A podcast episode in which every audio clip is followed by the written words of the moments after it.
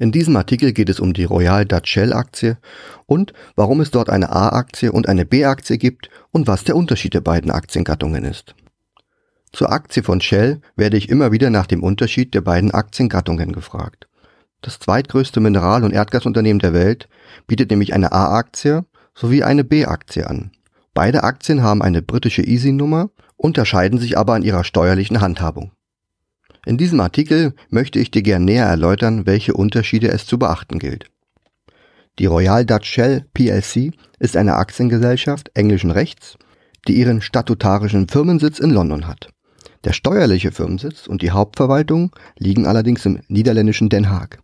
Das Auseinanderfallen von rechtlichem und steuerlichem Firmensitz ermöglicht steuerliche Gestaltungsmöglichkeiten, die auch Kapitalanlegern zugutekommen können. Der Konzern Royal Dutch Shell ist eines der weltweit größten Mineralöl- und Erdgasunternehmen. Mit seinen 93.000 Mitarbeitern erzielte Shell im Jahr 2015 einen Umsatz von 265 Milliarden Dollar. Im Jahr 2011 erzielte Shell noch ungefähr das Doppelte an Umsatz.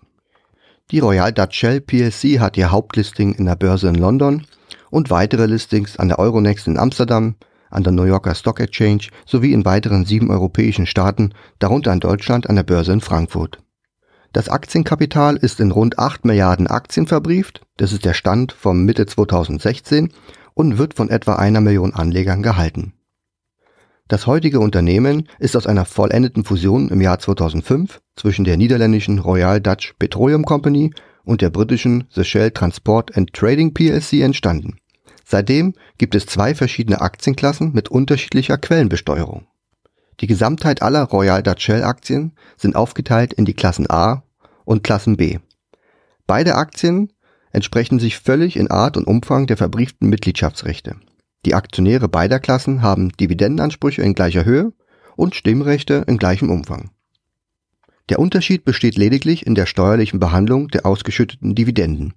Die Aktien der Klasse A unterliegen dem niederländischen Steuerrecht und damit einem Quellensteuerabzug von 15 Prozent auf die Dividendenausschüttung. Die Aktien der Klasse B unterliegen dem britischen Steuerrecht und haben daher keinen Quellensteuerabzug auf die Dividende zur Folge. Was gibt es aber für deutsche Anleger jetzt hier zu beachten? Da die niederländische Quellensteuer von 15 Prozent voll auf die Kapitalertragssteuerschuld eines deutschen Anlegers anrechenbar ist, sind die steuerlichen Folgen bei der Dividendenzahlung rechnerisch bei beiden Aktien gleich. Unterschiede ergeben sich nur, wenn der Anleger den Höchstbetrag eines von ihm erteilten Freistellungsauftrags nicht ausschöpft. In solchen Fällen kann eine Anrechnung der gezahlten Quellensteuer auf spätere und über dem Freibetrag liegende Dividendenerträge nicht erfolgen. Hierbei sind die quellensteuerfreien Aktien der Klasse B vorzuziehen. Allerdings sind die Shell-Aktien der Variante B in der Regel teurer als die A-Aktien. Dies fällt aber bei geringen Stückzahlen sicherlich nicht so ins Gewicht. Beim Erwerb beider Aktienklassen über die Londoner Börse fällt zudem eine Stempelsteuer von 0,5 Prozent an.